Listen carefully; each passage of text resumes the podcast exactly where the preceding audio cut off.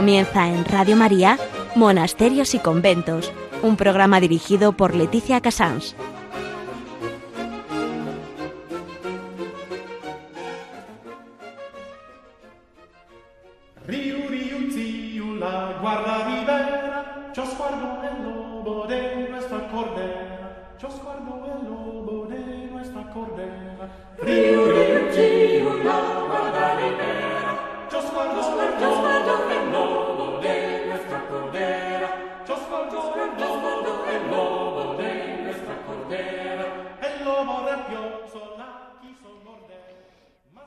Días a todos ustedes. Son las 11, las 10 en Canarias. Estamos en Radio María y empezamos Monasterios y Conventos.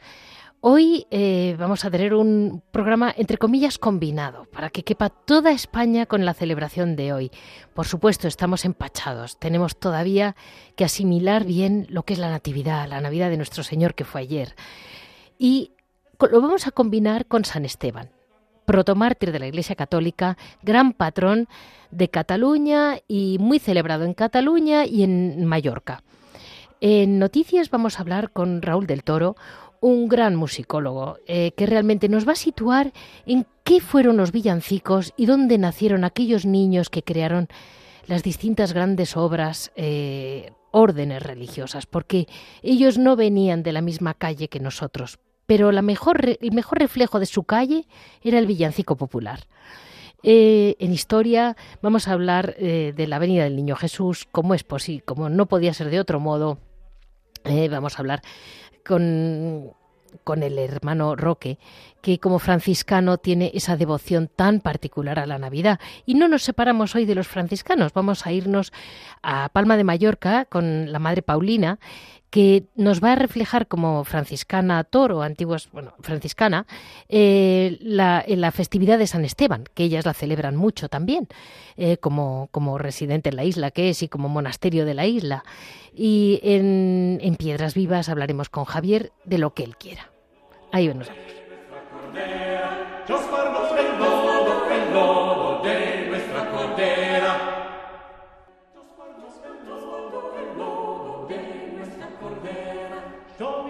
Versones que andaban cantando, por aquí votando, haciendo mil sones, diciendo gascones, gloria en el cielo y paz en el suelo, pues Jesús naciera. Hoy, día 26 de diciembre, como les decía en la introducción, estamos realmente celebrando, asumiendo la gran natividad de nuestro Señor. Y solamente comentarles a todos los españoles que hoy es un día muy especial para Cataluña y Mallorca, porque hoy es un día, no es una festividad exactamente, pero sí era un día en que no había trabajo. Es muy, mm, bueno, eh, ¿Por qué? ¿Por qué San Esteban? Eh, lo leía yo un artículo. ¿Por qué un protomártir? Pues para señalar que desde el primer minuto de la vida empieza ya la cruz. El martirio va unido, unido, unido a la vida de nuestro Señor. Eh, es bastante chocante. Eh, estamos en una Navidad más cursilona, más superficial y no asumimos que el dolor empieza el mismo día que el amor, que vienen a ser las letras de todos estos villancicos que les pongo hoy.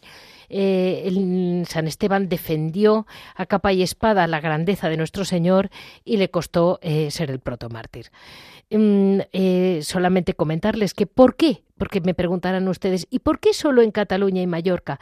Pues hay una versión y es que por lo visto eh, del siglo IX, eh, Cataluña, mm, la antigua Cataluña, Mallorca, todo, la, todo Aragón realmente, dependía, sobre todo la parte alta, dependía del, mm, del eh, obispado de Narbona, no del obispado de Toledo. Y en el obispado de Narbona, por lo visto, se celebraba mucho, igual que se podía celebrar el lunes de Pascua después de la resurrección. O sea, se decía como un día de parón, no era exactamente un festivo, sino un parón al día siguiente. También un concepto muy grande de la familia. Había como una tradición que era ir todos a, digamos, a la casa grande de donde pertenecían como clanes familiares. Y la vuelta a sus hogares eh, les, eh, era, era cansadísima, eran días andando, y cuando volvían mm, eh, es cuando realmente celebraban San Esteban en la intimidad de una familia. Hay un refrán muy antiguo que decía por Navidad cada oveja en su corral y por este y por San Esteban cada uno en su casa. Así les dejo ampliando nuestro conocimiento poco a poco, poco a poco, de la mano de los monjes, que son los que lo han guardado el hilo conductor. Muchísimas gracias y vamos a dar paso a este, esta música de hoy. que esté templada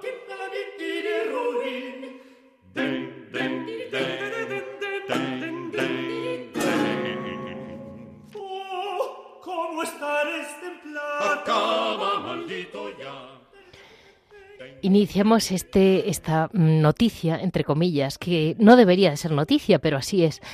Hoy vamos a hablar con Raúl de Toro, un, gran musicólogo español, que realmente nos va a introducir de una manera muy, muy peculiar, porque esto una vez más, en monasterios y conventos, no solo queremos saber lo que ocurre hoy dentro de un monasterio, sino quiénes fueron aquellos monjes, aquellos monjas, hombres y mujeres, que abrieron aquellas órdenes, que fundaron, cómo era su calle, cómo era un poco su mentalidad y qué mejor eh, modo de entender la mentalidad de, la, de los monjes y monjas que hicieron desde las primeras fundaciones medievales, antes del medievo y después durante todas las órdenes mendicantes que en España tuvieron tantísima fuerza.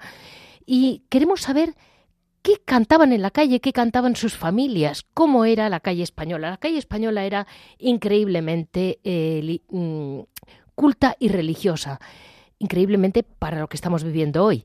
Y mm, el que mejor nos va a situar es mm, Raúl de Toro. Muy buenos días, Raúl. Buenos días. Buenos días. No sabía muy bien ¿Cómo no te puedo introducir a ti porque tienes un currículum demasiado largo? Eh, que sepan todos mis oyentes que si quieren escuchar buena música, mm, se metan en la página Raúl de Toro y lo pasen bien y disfruten. Y eh, yo le contacté a través de los monjes benedictinos de Leire, así es como me llegó su nombre. Luego comprendí que sé muy poco de música porque si no llega a ser porque mm, me lo dice un benedictino no me entero pero usted se ha metido mucho en todo tipo de música, sobre todo en música antigua, ¿verdad? Sí, me ha tocado hacer de todo, pero la, música antigua, eh, sobre todo en, años pasados de mi vida, la cultivé bastante, sí, sí, sí. Pues me decía Raúl que había en aquella época, en el siglo XVI, XV estamos, en el momento de las grandes reformas, como un poco como dos navidades, una la litúrgica, que era la de los monasterios y que era muy popular, y luego la popular de la calle. Sí, es que precisamente en esos siglos es cuando se está, se está produciendo un cambio de, estilo o, de manera de afrontar la, Navidad. Bueno, no, es que empiece así, pero bueno, estamos en medio del proceso de ese cambio. Inicialmente, eh, la Navidad, como el resto de la espiritualidad católica, era muy litúrgica estaba basada eh, en, el, culto a la Iglesia, tanto la Santa Misa como el oficio divino, eh, que está constituido pues, por la palabra de Dios, por salmos, por antífonas, responsorios, lecturas, o por lo que se sigue haciendo ahora en la liturgia donde se, celebra completa, digamos, en monasterios, etcétera, ¿no? Eh, y, digamos, lo que llegaba a todo el pueblo era más o menos eso. pero, según van pasando los siglos, pues hay diferentes razones, pues es cuando surge el mundo urbano, eh, los monasterios dejan de tener esa preeminencia cultural que habían tenido en el mundo más rural de la, de la Edad Media. Eh, el latín deja de ser una lengua conocida por la generalidad de la población. Eh, entonces empiezan a surgir otras aproximaciones a la Navidad eh, que mm, pretenden acercar ese, ese núcleo litúrgico, bíblico, teológico, digamos, de la, de la Navidad, acercarlo al pueblo que no sabía latín. Y aquí es donde entra, y sobre todo en España, precisamente porque la Navidad ha tenido aquí un carácter muy especialmente popular siempre, eh, entra lo que es el mundo de la, de la Navidad en la lengua vernácula. ¿eh? en castellano o en, otros, otras lenguas que se hablan en España, ¿no? y aquí es donde entra el mundo del villancico. Y, efectivamente esta, esta, esta, es un poco la, el, momento ese, ¿no? Que eh, el uso del, del castellano es paralelo pues a un a una cierta un cierto debilitamiento de la liturgia como como la referencia primaria ¿no? de, Exacto. del mundo espiritual. Y, pero comentábamos que realmente lo que era mm, espectacular es que las letras de los villancicos son profundamente teológicas. O sea, se ve que Mucho, mucho, la sí, calle, sí. mm, el pueblo, eh, conocía perfectamente las grandes verdades. Eh, sí, sí, efectivamente, esto es una cosa que, que me parece, eh, primero, que es interesante y luego, segundo, que merecería pues un poco de reflexión, ¿no? Eh, las letras de los villancicos en, en castellano han ido evolucionando a través de los siglos Sí, en un sentido un poco descendente en cuanto a su riqueza y profundidad de Sí. significados. exacto. Eh, tenemos los, los textos que, que nos han llegado de los cancioneros de, de siglos XV, XVI, incluso XVII, eh, nos presentan la Navidad en su sentido nuclear y profundo, ¿no? Pues el drama de- del dominio de Satanás sobre el mundo, la redención que, que opera el Verbo Eterno de Dios haciéndose hombre, Sí, esa, esa, to- to- toda esa, esa cuestión básica, central de la encarnación. Pero eh, al cabo de los siglos, pues se desemboca en una aproximación, vamos a decir, más, más de escenificación, de evocación, pues eso, el, el el portal de Belén, eh, los pastores, las ovejitas, Sí. que, es una, que- que es- que es una cosa preciosa. Las Y- campanas. y- las campanas, muy, entra- muy entrañable y es y verdadero ¿eh? y, maravilloso. Pero se quedó un poco por el camino ese, ese núcleo que, que cualquiera que frecuente la liturgia de las horas pues verá que está que sigue estando presente en la liturgia en todos los partes de la iglesia y todo no lo que es el, el centro absoluto de la de la navidad no y ese fue un poco la, el proceso gradual no de, de un poco de simplificación y en cierta manera de empobrecimiento de los contenidos de las letras de los villancicos. Bueno, hasta llegar ahora que es que ya ni- hay algunos que ni siquiera hablan de la Navidad, ¿no? Como sabemos. Sí, sí. La realidad es que quizás por eso ha arrasado tan fácilmente esta, mm, lo que podríamos llamar, que ahora ya lo llaman una Navidad pagana, que es esta Navidad de las luces y los regalos y el Sí, consumo. eh, eh, este es un poco el punto triste de llegada, pero de un proceso que no que no ha empezado directamente con esto. No. ¿eh? Em- Empezó ya desde hace desde hace demasiadas décadas, pues a veces en Navidad en las iglesias se sustituye eh, los cantos, los textos litúrgicos por villancicos. Sí. Que eso, que hablan de, de ovejitas, de requesón y de miel y de cosas de estas, pero, pero, pero, pero que no, pero, pero- pero- pero que no aportan nada, nada de fundamento, ¿no? Eh, sí, Pues en cosa- aquel momento, Raúl, entran, eh, em, aparecen como dos, dos, mm, yo no conocía la segunda, ¿eh? aparecen los villancicos, que yo conocía a Guerrero y a Morales, que son grandes autores españoles, y las ensaladas, que me ha parecido un nombre tan divertido que yo se lo cuento a nuestros oyentes. Eh, el más famoso es quizás Mateo Flecha, que es- Sí. murió en el monasterio Poblet, si no me equivoco, eh, y, y es el que les he puesto a nuestros oyentes para que lo oyeran, porque es un poco peculiar. Y ahora nos vas a decir estos dos mm, gremios, digamos, la- la- el villancico y la ensalada, y, y te vamos a dejar. Eh, bueno, vamos a ver, pues eh, son dos géneros distintos. Sí, Eh, la ensalada es un género muy curioso muy divertido sí. que se cultivaba en, en, en la Nochebuena en la corona de Aragón. Uy, qué divertido. Especialmente, sí. Ah, ah, ah. Eh, está Mateo el Flecha el viejo y el joven, que eran tío y sobrino, Sí, eh, y, y bueno, y son y, y se llama ensalada porque ¿qué es una ensalada? Pues una cosa en que se echa un, un plato que se echa muchas cosas distintas, ¿no? Pues una, una, una ensalada es una pieza musical con muchas cosas diferentes, con ritmos distintos, con melodías distintas, que alternan trozos solemnes en latín con trozos muy muy muy movidos en castellano. Eh, pero que eh, pues los textos eh, si uno se toma la molestia de, de, de revisarlos y de leerlos pues son una navidad vamos muy enjundiosa y muy rica y, y muy profunda pero lo más próximo a la liturgia son los responsorios perdón los, los, los, los villancicos porque sustituyen a los responsorios vale. pensemos que lo que hoy llamamos el oficio de lecturas eh, fue llamado durante siglos los maitines, Sí. ¿no? que, es, que es la primera oración de, que- de- con, la que, con la que comienza el día en el litúrgico. Y en las ciudades, vuelvo a lo que decía antes, no el cambio del mundo rural a las ciudades, pues lo de levantarse a las 5 o las 4 de la mañana, pues bueno, pues es como que costaba un poco más, como ahora, ¿no? Y entonces en las grandes solemnidades pasaban los maitines al día anterior, eh, a la tarde anterior. Y pues hay villancicos que hablan de los maitines. Pues son los maitines que en vez de cantarse a las 4 de la mañana del 25, se cantan eh, pues por la tarde del 24, ¿no? Sí. Eh, y ahí, eh, los, los, como pasa ahora, le- según de José, han venido, eh, las maitines consisten en combinaciones de salmos con antífonas y luego lecturas y responsorios. Y lo que hicieron fue cambiar en Navidad los responsorios, todos o algunos, por piezas en castellano que decían lo mismo, más o menos, pero en, tanto en un idioma, eh, en el idioma popular, como en un lenguaje musical más popular. Vale. ¿eh? Esto era, era una concesión que empezó en la, en la Navidad y luego en España también fraguó en otras grandes fiestas como muy, muy hispánicas, ¿no? como son las fiestas de la Virgen y del Corpus Christi. Son la- la- las, gran- las grandes, las grandes áreas litúrgicas eh, con más brillo en, en la tradición hispánica y que, y que mm, digamos, eh, tuvieron villancicos en castellano para sustituir a los responsorios de los maitines, porque, la, porque es que el pueblo llano iba mucho a los maitines, por eso porque ya no eran las 4 de la mañana, eran pues a las 6 de la tarde o al caer de la tarde, Entendido. digamos, ¿no? Y, y- y efectivamente, pues hay, hay una grandísima, una gigantesca producción de villancicos en todo el mundo hispánico. O sea, pensemos que en esa época no se puede hablar de España lo que conocemos. No, claro. Estamos hablando de todo el mundo hispánico que va casi toda América y Filipinas y bueno, y en los archivos de, de- de todas esas catedrales encontramos el mismo tipo de villancico con el mismo tipo de música, etcétera. Era un gran mundo cultural, ¿no? Y lo sigue siendo, ¿no? Sí, sí, sí se lo mira bien.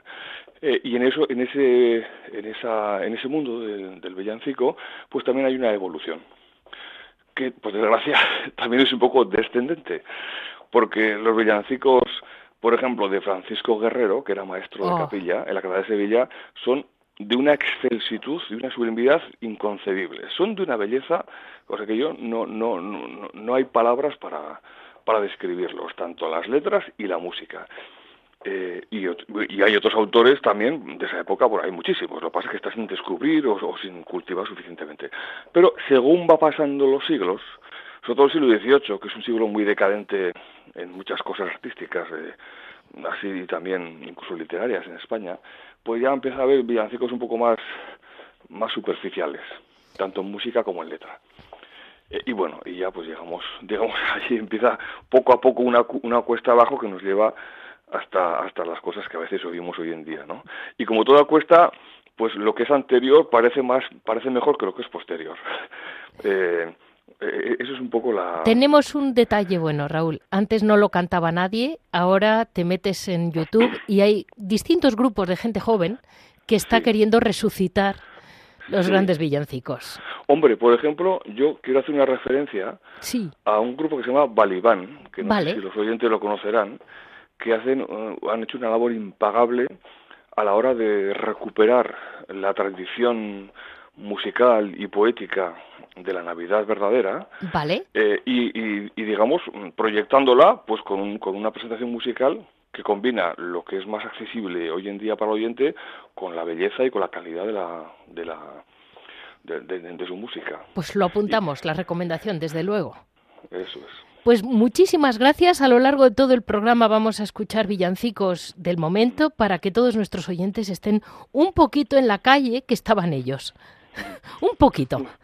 muy bien estupendo estupendo Muchísimas gracias, Raúl, Venga, por, tu aportación y desde luego porque siempre, siempre eh, se aprende muchísimo muy bien muchas contigo. gracias. Gracias. venga un saludo adiós adiós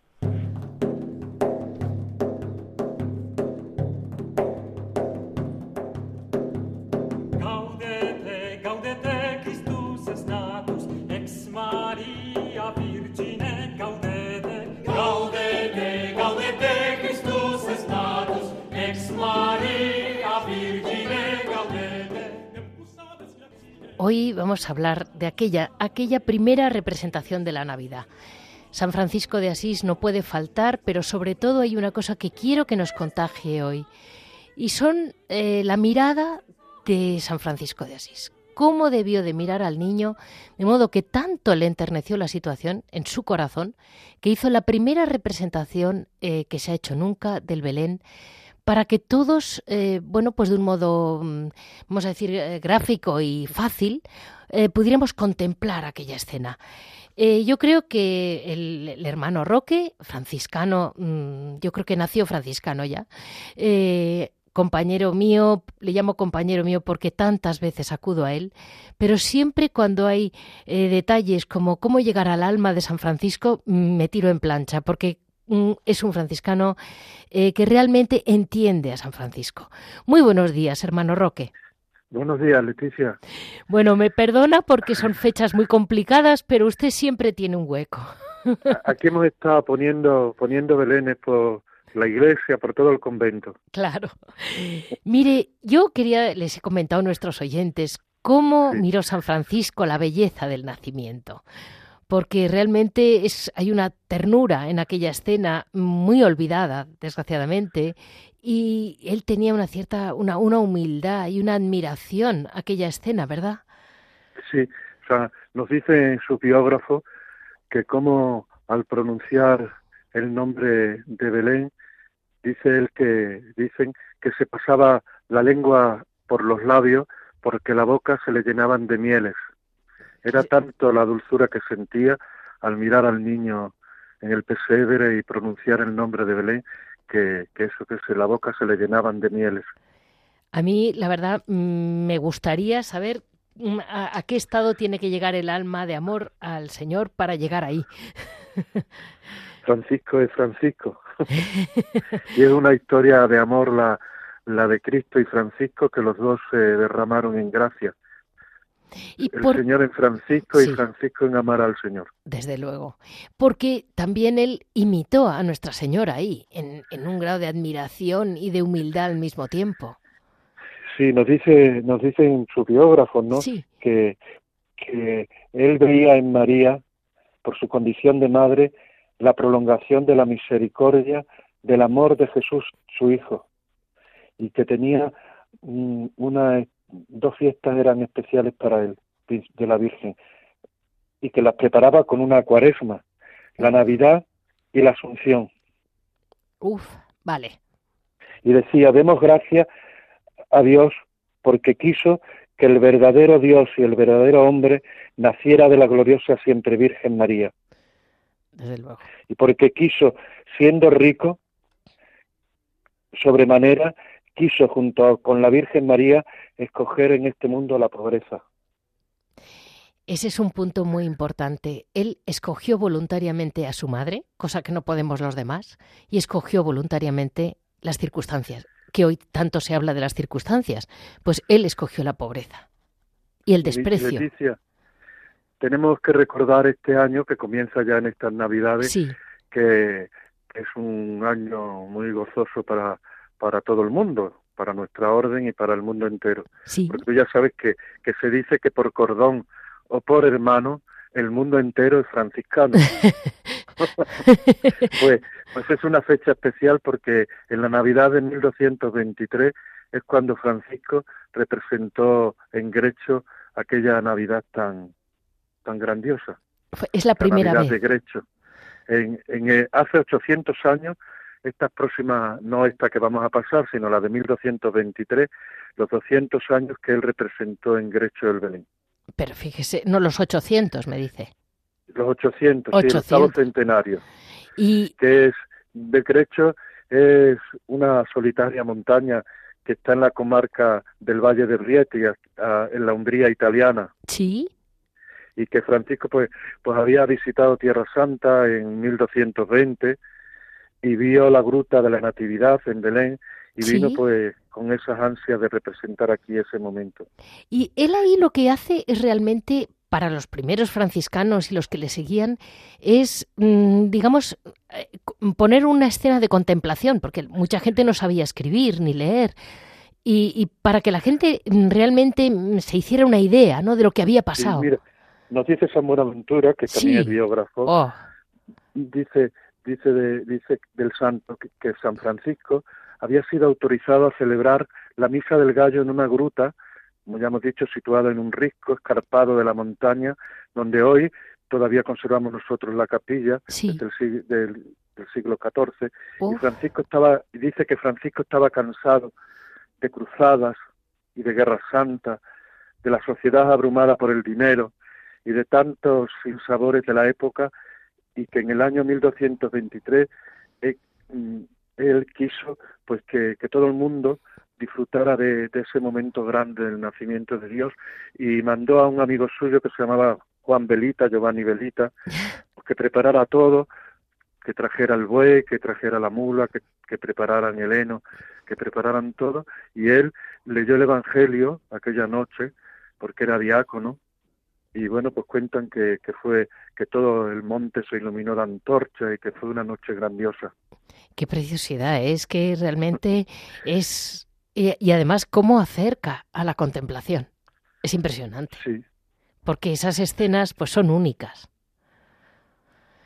Y dicen que dicen los yo siempre refiriéndonos a los biógrafos, dice que Francisco, que suspiraba de amor imaginando la escena en que Dios se hace niño en un pesebre y gemía palabras ininteligibles, y se dice que el que lo había preparado, Juan Belita, vio cómo el niño Dios en el pesebre se hacía de carne. Es que mm, está lleno de milagros San Francisco de Asís. Es que ante un acto de amor tan grande. Sí. Y Tomás de Celano nos vuelve a decir, cuando todo eso se termina, mm, todos retornarán a su casa colmados de alegría. Eh, em, eh, sin duda. ¿Y, ¿Y, por qué es tan importante? Dentro de, nada, de dos días, de unos días, celebramos el santo nombre de Jesús, y muy especialmente en la orden franciscana. Sí, ¿Por qué es tan importante el nombre de Jesús? Pues mira, nosotros tenemos a un santo que propagó la, la fiesta y el santísimo nombre de Jesús, que es San Bernardino de Siena, que nace en Grosseto, en Italia, y él y que su, su lo que, el estandarte que él utiliza es el sol con el Jesús hombre salvador, con el anagrama de Cristo. Y él dice, el nombre de Jesús es luz de los predicadores, el que hace anunciar y oír su palabra. Es preciso predicar este nombre para que resplandezca y no quede oculto. Vale. O sea que realmente... Él dice que era necesario utilizar el nombre, eso, para poder predicar y para que la gente escuche de verdad la palabra de Dios. Eh, y un, un, par de cosas, porque tampoco crea que en la radio podemos mucho más, tenemos que asimilarlo, pero hay otra cosa muy importante y es que, eh, bueno, terminaremos con Nuestra Señora, que tiene un papel ahí importantísimo, ¿no? Eh, mm, la, la, actitud de Nuestra Señora, siempre tan poco comprendida, porque en el fondo nadie la comprende. ¿Cómo pudo estar alegre la sorpresa ante la llegada de los pastores? Eso leyendo las biografías que hay de ella, eh, es muy romántico, ¿no? Como ella realmente está totalmente entregada a la voluntad de Dios. Ella como esclava del Señor, pues todo, todo lo aceptó y todo lo hizo bien, como solo la Virgen puede hacerlo. Sabes que Francisco, en medio de tanta, de tanta alegría de esa noche, él nos dice que, que tienen que comer carne hasta las paredes, pues él dice, en medio de tanta alegría, solo siento una pena esta noche, y es acordarme de las penurias que pasó aquella noche la Virgen pobrecilla. Ay, pues la verdad. pues solo, solo se entristece Francisco en medio de tanto gozo, recordando esas penurias de la Virgen, que la supo llevar como solo ella sabe. Es realmente... acompañada de San José pero realmente qué, qué, qué sagrada familia, qué modelo. y eh, nada, en un momento, mm, dígame, hoy en día, ¿cómo podemos, cómo nos recomendarían ustedes como franciscanos? Digo ustedes porque nunca habla usted en su nombre, siempre habla con el nombre de la orden, ¿no? ¿Cómo podemos aproximarnos a aquella imagen? Pues teniendo esta actitud de Francisco, de, de haciéndonos niños, porque solo haciéndonos niños podemos entender y, vivir como, como lo vivió Francisco la mejor forma. Dice, dice Rubén Darío, hablando de, de cómo vivió Francisco la Navidad, dice de Francisco, dice, Francisco es un hombre con alma de querube y corazón de liso. Totalmente, totalmente. Ahí nos quedamos. Así, así tenemos que ser. Así tenemos que ser. Pues mire, eh, les comento a nuestros oyentes que el hermano Roque, hijo del pueblo de Guadalupe, eh, yo creo que ha nacido bajo el manto de la Virgen de Guadalupe, No, porque... Sin la Virgen no sé vivir, sin la Virgen no sé vivir. No, no, no, eso lo tengo clarísimo. Si no, no estaría. Radio María tampoco vivía sin la Virgen, ¿eh? Le diré que aquí, aquí somos muchos los que estamos colgados debajo de su manto. Usted es que eh, es un, un niño nacido en Guadalupe, que eso es algo mm, para mí tiene un valor Para enorme. nosotros la Virgen es, es todo, todo. Desde el principio hasta el final es todo. Ella lo preside todo. Es lo primero que, que... se hace es ir a, a darle gracias cuando nacen. Lo último que siempre preside los, los entierros, la- los funerales. Ella es todo. y solamente quería decirles a nuestros oyentes que Nuestra Señora, que efectivamente lo es todo, eh, hay gente que hoy en día, aunque nos parezca increíble, no solo no la comprende, sino que eh, quieren como criticar al católico por ponerle a Nuestra Señora como si fuera, como si la tratáramos de diosa. Y yo recuerdo las palabras de un santo muy posterior a San Francisco, San Luis María Griñón de Montfort, que decía que realmente el corazón de la Virgen María, como está llena de Dios, es como meterte en el corazón de Dios, o sea, de Y hay Jesucristo. otros, otro santo que dice Sí. que de la Virgen todo es poco. Hablar de ella, todo lo que se diga es poco. Perfecto, pues ahí nos quedamos. Muy feliz Navidad. Eh, Feliz Navidad. Hermano Roque, muy feliz y Navidad. bien. Y que cierre bien. sus ojitos con paz y con bien. Eso. Un abrazo. Muchas gracias. Hasta luego.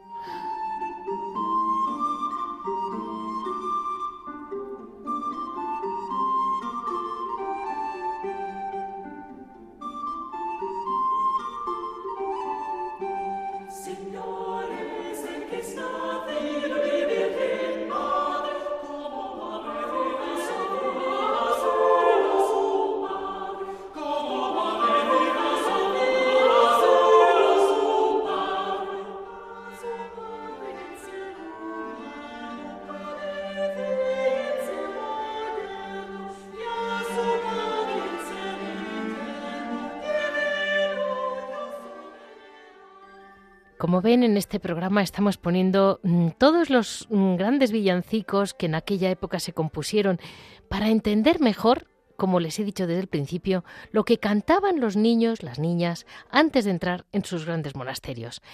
Eh, ahora vamos a dar paso a las franciscanas llamadas Tor, que antes eran popularmente conocidas como las llamadas las franciscanas de la penitencia. En realidad son franciscanas que surgieron al mismo tiempo que la primera orden de San Francisco, nos lo explicará mejor la madre priora, pero que realmente más que hoy hablar el gran carisma, les quería yo preguntar a ellas, como franciscanas, del mismo modo que hemos hablado con el hermano Roque, le vamos a preguntar a la madre Paulina distintas cosas de cómo se celebra eh, la Navidad en, que es de un modo un poco distinto al resto de España, como les he dicho antes, en Mallorca.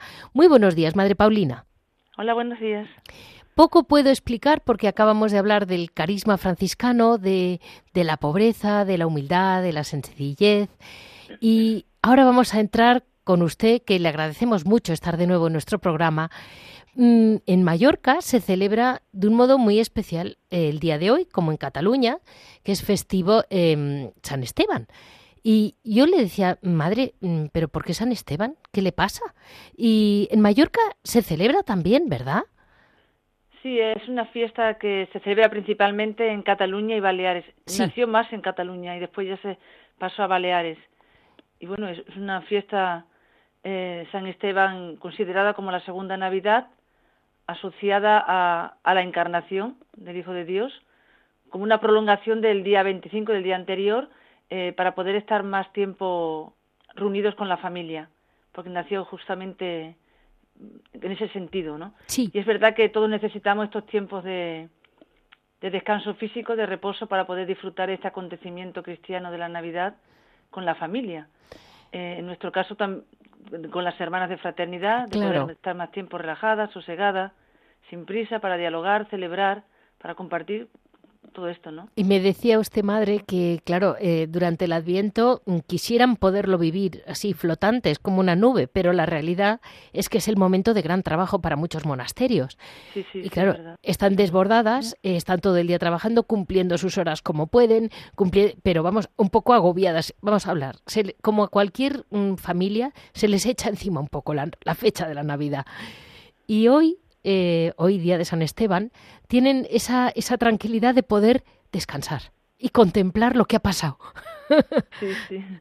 Sí, también para nosotras, ¿no? Como Claro. cualquier otra familia, ¿no? También son, han sido días de mucho trabajo, de un trabajo más intenso, y entonces necesitamos un tiempo de, también de descanso, no solamente físico, sino también a nivel espiritual. ¿no?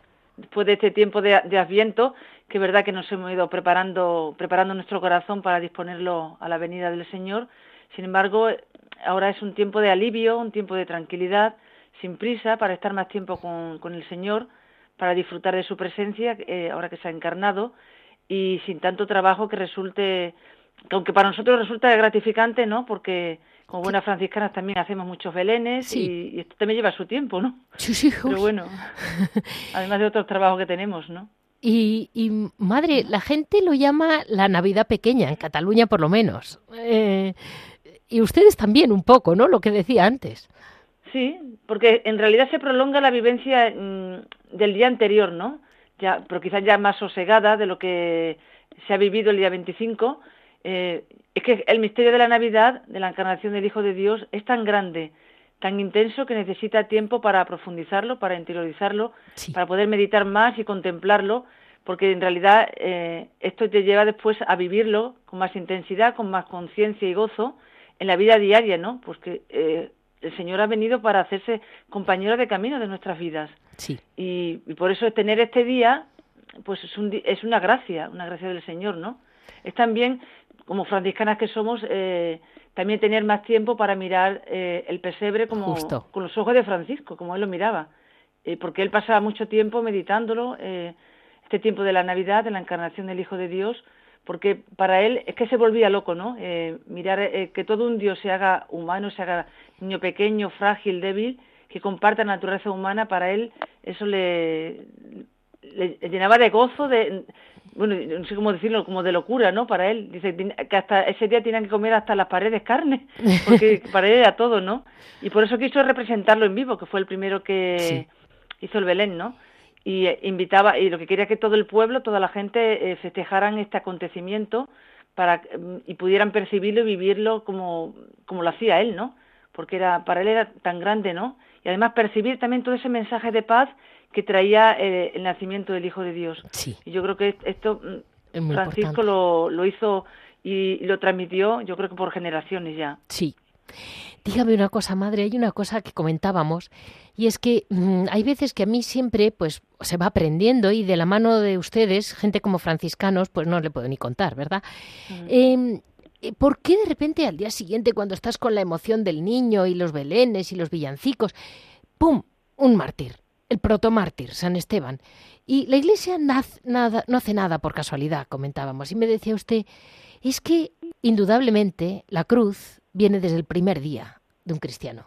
Sí, sí, sí, Es como el primer día de la iglesia, primer protomártir. Es que en realidad San Esteban ¿verdad? fue el primer mártir del cristianismo Claro, que derramó su sangre por Cristo, eh, por eso ya un protomártir de la iglesia primitiva, ¿no? sí, Y podemos decir que, que también, yo lo veo como también primer misionero de Cristo que dio testimonio de esa luz, eh, como decía San Juan, ¿no? La luz, vin- la luz vino al mundo, eh, de la palabra que había venido al mundo a salvarnos y que él pues anunciaba y proclamaba con tanto entusiasmo y ardor y, y que contempló incluso antes de, de morir diciendo veo al Hijo del Hombre de pie en la gloria del Padre, ¿no? Y esto para lo de, para la- lo de la sinagoga, ¿no? Sí. La autoridad de judías esto mm, pues eh, llevó a la, a la lapidación. Claro, es que eh, es- mm, en esos momentos venir con, con estas palabras ante los judíos yo creo que era algo muy fuerte para ellos, ¿no? Para entenderlo, para acogerlo, ¿no? Bueno, estaba recién crucificado el Señor, Claro, hacía claro, muy poco tiempo, o sea que no, no dio tiempo a respirar a un cristiano, ¿no? Claro. Eh, En realidad también, como decía, que pongan esta fiesta al día siguiente de la Navidad, yo creo que tiene su sentido, ¿no? Porque eh, el Hijo de Dios nace realmente en una cueva, ¿no? Con muchas incomodidades, frío, suciedad, entre paja, entre animales, ¿no? Todo esto eh, indica que el cristianismo no es nada fácil, que supone Sí. llevar la cruz, porque ya eh, Jesús ya vino con eh, acogiendo todo todo esto, ¿no? Que significa cruz para todo ser humano, ¿no? Y este niño, pues, al final también será perseguido, será tuvo que huir a Egipto, morir en una cruz. En realidad, San Esteban lo que estaba dando testimonio de, mm, de ese seguimiento de Cristo, dando la vida por él. era Totalmente. ot- otro Cristo también, en realidad, Totalmente. al principio del todo. Y, y, madre, yo ahí le diré que me, me impresionaba muchísimo de San Esteban que mm, siendo tan joven como fue el mismo Saulo antes de la conversión, uno de los que estuvo en el juicio. Vaya, eh, lo contempló totalmente, ¿no? Eh, Eh. eh, y en realidad, pues, al final se convirtió en uno de los de- apóstoles de, de Jesús. Que eh, yo creo que para Sa- Saulo haber haber tenido esa transformación interior eh, de que Jesús le, le cayera del caballo, ¿no? Sí, Entre comillas, ¿no? Pues esto le, le hizo ver las cosas totalmente diferente, ¿no? A como él entendía como buen judío que era, porque en realidad Sí, él claro. desde ese punto de vista, ¿no? claro. Pero que, que le cambió totalmente la vida. Y para, y para ustedes, madre, una cosa es los franciscanas de hoy. eh, hay tantas cruces de algún modo, la cruz de la frialdad, ¿no? Que también pasó frío el niño. sí, Eh, sí, sí. También sufrió incomprensión el niño. Eh, nadie entiende por qué una franciscana pudiendo vivir en un pisito bien calentita, mm, quiere meterse estas matadas y vivir en un monasterio con frío, pobre. Eh, nadie entiende el amor a la pobreza. Eh, a mí me han llegado a escribir diciéndome mm, que Santa Clara se pasó pidiendo la pobreza, que tampoco es eso. Y yo quería decirle, eh, ustedes eh, mirarán a la Virgen María en aquel, en aquel portal con aquella cruz horrorosa, de pobrecita, sola, eh, bueno, con, con San José, no lo dudemos nunca, ese gran valor que tiene San José ahí, ¿no? Pero no cabe duda que es un peso el que ella, porque ella sabía lo que estaba haciendo. Yo creo que eh, cuando, cuando tiene esa experiencia de Dios, tiene, eh, no sé, eh, se ve los con otros ojos, ¿no? Se ve todo de otra manera, ¿no? Y, y lo que quiere es eh, pues seguir a Jesús por el camino que él siguió. Y él no cogió un camino de, de comodidades ni nada de eso, ¿no? Y eres, y eres feliz viviendo así. No, y, no, no sientes que, necesitas nada más. Con esto ya te, basta y, lo vives de una manera con gozo y con alegría que no, de verdad no, no es cruz, pero al mismo tiempo no lo ves como cruz, ¿no? Lo ves como, como algo que, que es lo que tienes que vivir, ¿no? Porque en realidad lo que vivió Jesús. No, yo creo que se ve, se ve de otra manera, ¿no? Que si se mira solamente con los ojos humanos, ¿no? Desde el exterior se ve, se ve como algo, parece más, mm, no sé, no sé cómo decirlo, más difícil de, de, de asimilar y de acoger, ¿no? Pero para nosotras no, es algo, y miramos también a San Francisco cómo lo vivió, Claro. cuando, cuando ve- vas así y ves eh, por los caminos que él pasaba, cómo él vivía, dice, ¿cómo este hombre podía hacerlo? Dice, estaba tan lleno de Dios que, que imitarle, imi- imitar a, a Jesús no, no le costaba. Y un, un último detalle que a mí, dentro de lo que es lo que llamaríamos la gran lección teológica de lo que es la Navidad completa, a mí también me impresiona cómo en, el, en todo el conjunto, hasta el día de la Epifanía, cómo entran los pastores, que era lo más pobre, que vivían a ras en las montañas, eh, los ángeles, eh, cómo cantan al niño, el Gloria, y al mismo tiempo eh, cómo también están aceptados los reyes, que vienen con regalos. Y no le dice el Evangelio, tiren sus coronas. No, no. Ellos era su puesto y van a adorar a su, al que entienden que es su verdadera luz y su verdadero rey. Pero, pero pudieron ir todos, cabemos todos, por ponerle un nombre. Sí, sí. Yo creo que se dejaron guiar de la estrella, Sí, pero, pero antes habían percibido en su interior eh, eh, la presencia del Señor que les guiaba, aunque no entendían eh, por dónde ni cómo y- ni lo que se iban a encontrar, los reyes, pues eh, ellos siguieron esa intuición interior que el Señor le, le estaba pidiendo, ¿no? Igual que los pastores también eh, ya ya sintieron en su interior de que una llamada que tenían que ir hacia el portal, ¿no? Y ya se encontraron con la gloria de Dios, tanto unos como, otros, ¿no? Pues mire, madre, muchísimas gracias porque realmente yo creo que como en España se celebra San Esteban solamente en Cataluña y Mallorca, eh, yo que tengo parte de, bueno, mucho contacto con Cataluña y Mallorca, hay veces que me dicen, bueno, eh, el día de San Esteban ni se te ocurra venir, que estamos todos en familia, y luego ya para el martes viene. Y yo digo, mm, pero ¿qué pasa con San Esteban? ¿Sabe? Porque claro, yo vivo en Madrid, he nacido en Madrid y, y, claro, lo he investigado. Y digo, voy a llamar a una hermana franciscana que también celebre San Esteban. Sí. Pues Aunque no soy mallorquina, o no somos mallorquinas, bueno, tenemos una, una que sí que es, ¿no? Pero bueno, lleva ya much- muchos años, treinta y tantos años, y entonces, pues, totalmente insertada en Mallorca, ¿no? Entonces lo vivimos como con mucha alegría, mucho gozo como los mallorquines, ¿no? Y descansan un poquito. No tienen que hacer dulces para San Esteban, ya está cada uno en su casa. Vaya. Muy bien. Muchísimas gracias, mm, Madre Paulina, porque realmente siempre, siempre nos acoge con un más. Eh, hoy en día las franciscanas Tor están insertadas dentro de la familia franciscana, ¿verdad? Sí, sí, sí, sí. Perfecto. Aquí en Mallorca tenemos muchos hermanos franciscanos de la tercera orden. Sí. Justamente fue la, la bueno, la refundación ¿no? de, la, de la orden aquí eh, en Yus Mayor y entonces pues eh, aquí está muy inserta. Muy bien, muy bien. Es que encaja mucho con él la mentalidad mediterránea. ¿eh? Es, es muy mediterráneo San Francisco. ¿eh? Muchísimas gracias, Madre Paulina, que pasen muy buen día de San Esteban, que descansen en familia y, y seguimos adelante celebrando la grandeza de este niño Jesús. Muchas gracias y pase bien.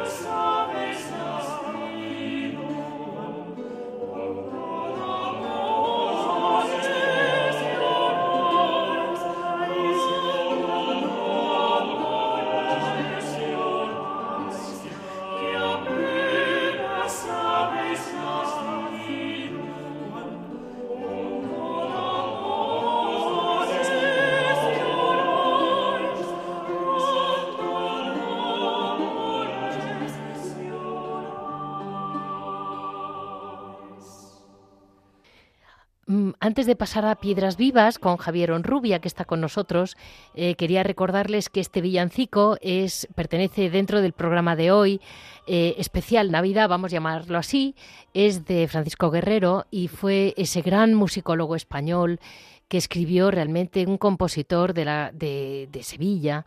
Y fueron los que irrumpieron dentro del mundo de la liturgia pura, como nos contaba muy bien Raúl de Toro, y mm, ven ustedes cómo mm, era una música elevadísima, la que cantaba de un modo popular hasta que llegan pues este, este mm, villancicos como este compuestos eh, desde Sevilla. Era el gran núcleo cultural y religioso eh, realmente lo tenía España y no habló solo de España, sino de toda la hispanidad y se fue desarrollando el villancico en las calles, en las iglesias, se permitió por la belleza de la música y por la grandeza de la, de la fe. Por eso les he puesto esta música especial hoy para que todos lo vayamos conociendo. Muy buenos días, Javier. Buenos días, Leticia, ¿qué tal? Perdóname que te he quitado tu tiempo, pero para que también todos entendamos qué pasa hoy, ¿no? El año que viene lo recuperaremos, si Dios quiere. Eso espero. Bueno, eh, Javier, la, Navidad en los monasterios eh, es siempre única, ¿no? Acaban de pasar estos dos días que la pasan de un modo muy distinto los monasterios de órdenes medievales con los más modernos, ¿eh? Bueno, yo creo que el hecho tan, tan estupendo, maravilloso del nacimiento del niño Jesús se celebra de una manera o de otra, pero se celebra siempre. Lo que pasa es que los grandes monasterios eh, tiene otro sentido eh, que viene desde de muy lejos, ¿no?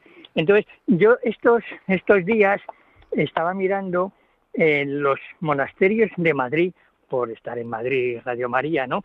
Y, y resulta que hay los grandes monasterios, por ejemplo, el de la Encarnación, o el, o el de las monjas jerónimas del, del Corpus Christi o también de las Agustinas de Santa Isabel, tienen unos belenes, unos nacimientos preciosos.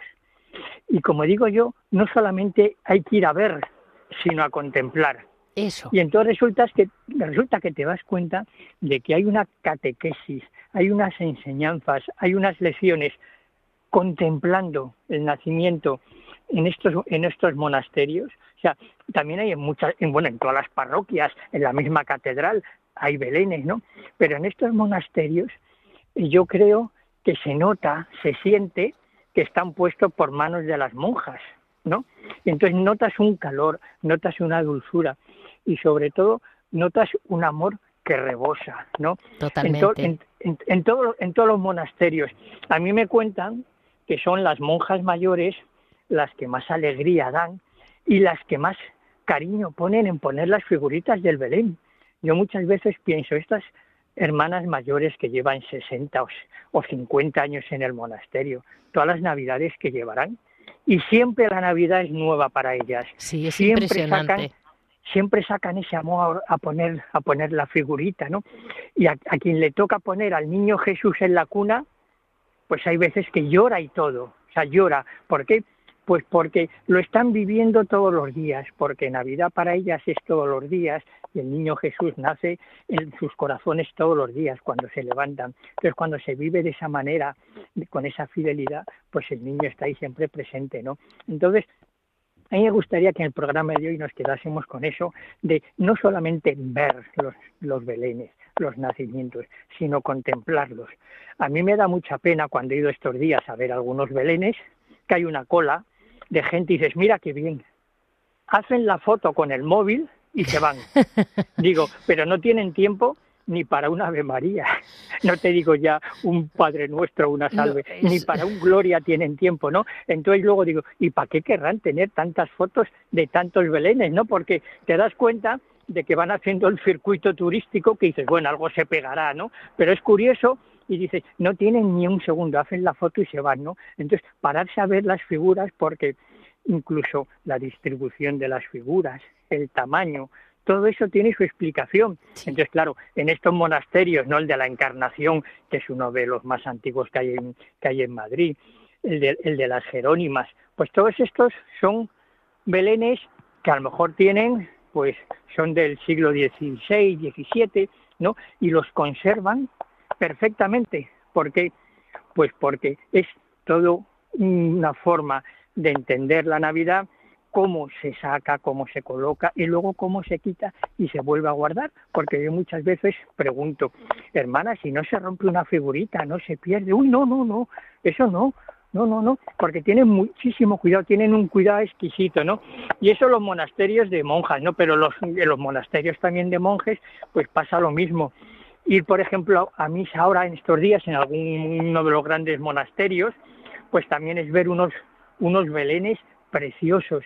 Pero a mí me gustaría que nos quedásemos no solamente con la belleza, con la estética, es decir, qué figurita, qué carita tiene el niño, qué cara tiene la Virgen, parece Sí. que te está hablando, sino lo que irradia de dentro, que para mí eso es realmente lo importante, ¿no? O sea, el, el sumergirse en, el, en, en la Navidad, ¿no?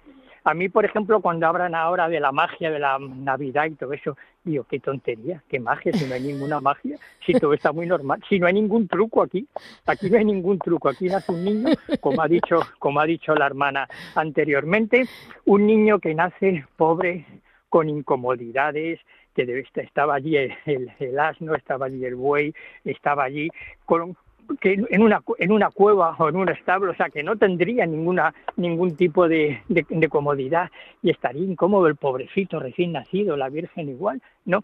Y entonces dice, bueno, y estando, ¿hay, ¿qué magia hay? Pues no hay ninguna magia, pues que no había sitio para ellos en la posada y la Virgen dio a luz pues donde pudo, donde, donde encontró un sitio, ¿no? Entonces, pues bueno, si ves, si contemplas el pesebre y ves esa imagen, dices, bueno, no tiene nada de magia, ni tiene nada que ver. Yo lo decía el otro día en mi parroquia, digo, tal como vivimos nosotros, el 90% de la sociedad, la Navidad no tiene nada que ver con lo que es la Navidad de los Evangelios, pero nada que ver, ¿no? De lo que hay que recuperar ese espíritu, no esa magia, sino el espíritu navideño. Pues O sea, así que nos Dios quedamos, Javier. Se hace hombre. Muy bien. Ahí nos quedamos. Muchísimas gracias por estar A con ti, como nosotros. siempre.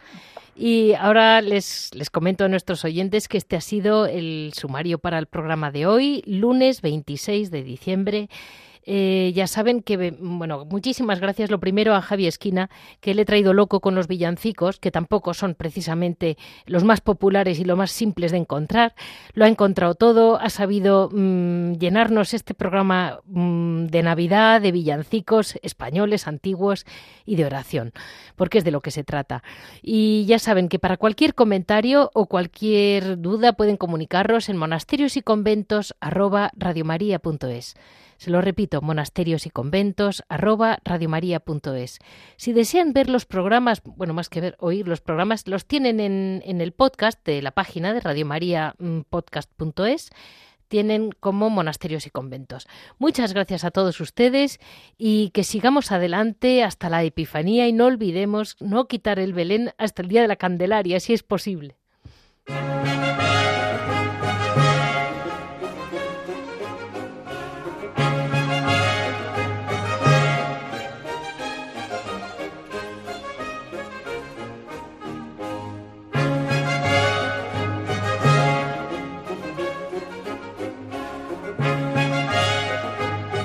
Han escuchado Monasterios y Conventos, un programa dirigido por Leticia Casans.